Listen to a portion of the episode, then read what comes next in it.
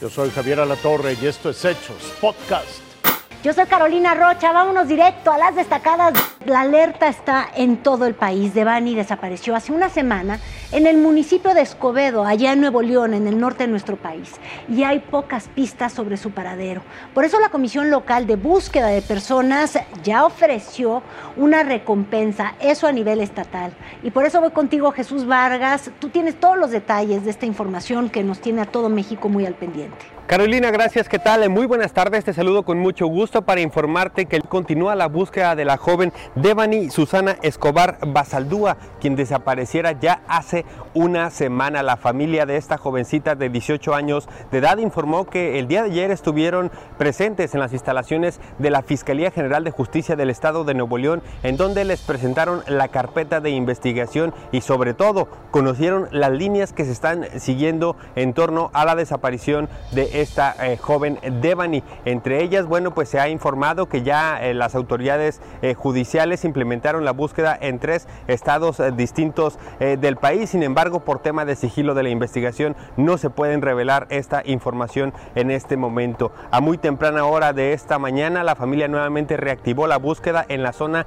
de la colonia Nueva Castilla, esto en el municipio de Escobedo, Nuevo León, el lugar cercano en donde desapareció Devani. Ellos aún piensan que puede encontrarse en esta zona. Sin embargo, hasta este momento y a una semana eh, que se ha intensificado la búsqueda, tanto en este punto como en otros eh, puntos del área metropolitana de Monterrey, lamentablemente no hay noticias sobre el paradero de esta jovencita de 18 años que lamentablemente ya cumplió una semana de desaparecida. A largos atrasos y millonarias pérdidas ha sido el resultado de una medida impulsada por el gobernador de Texas, Greg Abbott, allá en la frontera norte con nuestro país la frontera sur de Estados Unidos, pues pedía que los transportes de carga fueran revisados casi con lupa, argumentando que podría haber inmigración ilegal y también tráfico de drogas. Luego de una semana, finalmente esta regla fue revocada.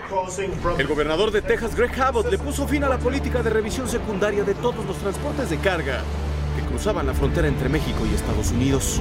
Molestia de parte de los gobiernos estatales mexicanos y el temor por las repercusiones económicas que se sumaban al paso de las horas lo hicieron desistir de la medida apenas a días de haberla impulsado. Abbott aseguró que la política no fue un mero capricho, sino una necesidad ante el flujo migratorio ilegal y el paso de las drogas.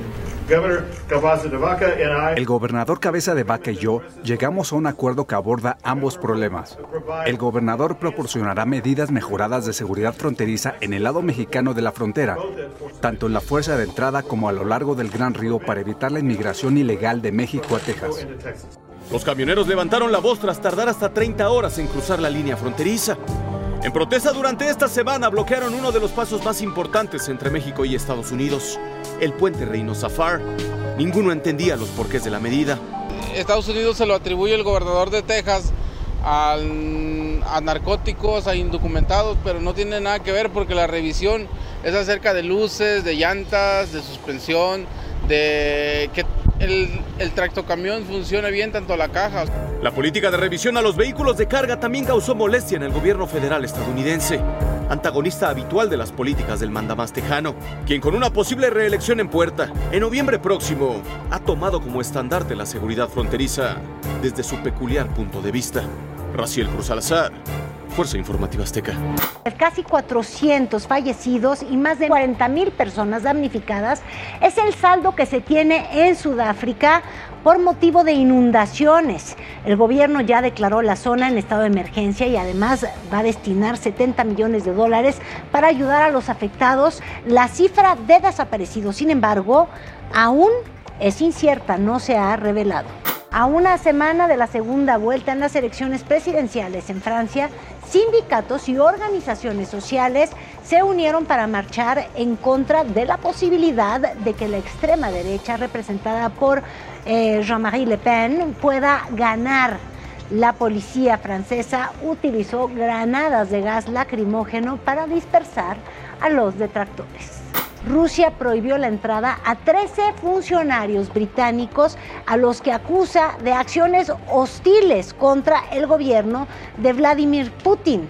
Entre los sancionados se encuentra, fíjese usted, el primer ministro inglés Boris Johnson, también la ex primer ministra de ese país, Theresa May, y el secretario de la Defensa, Ben Wallace.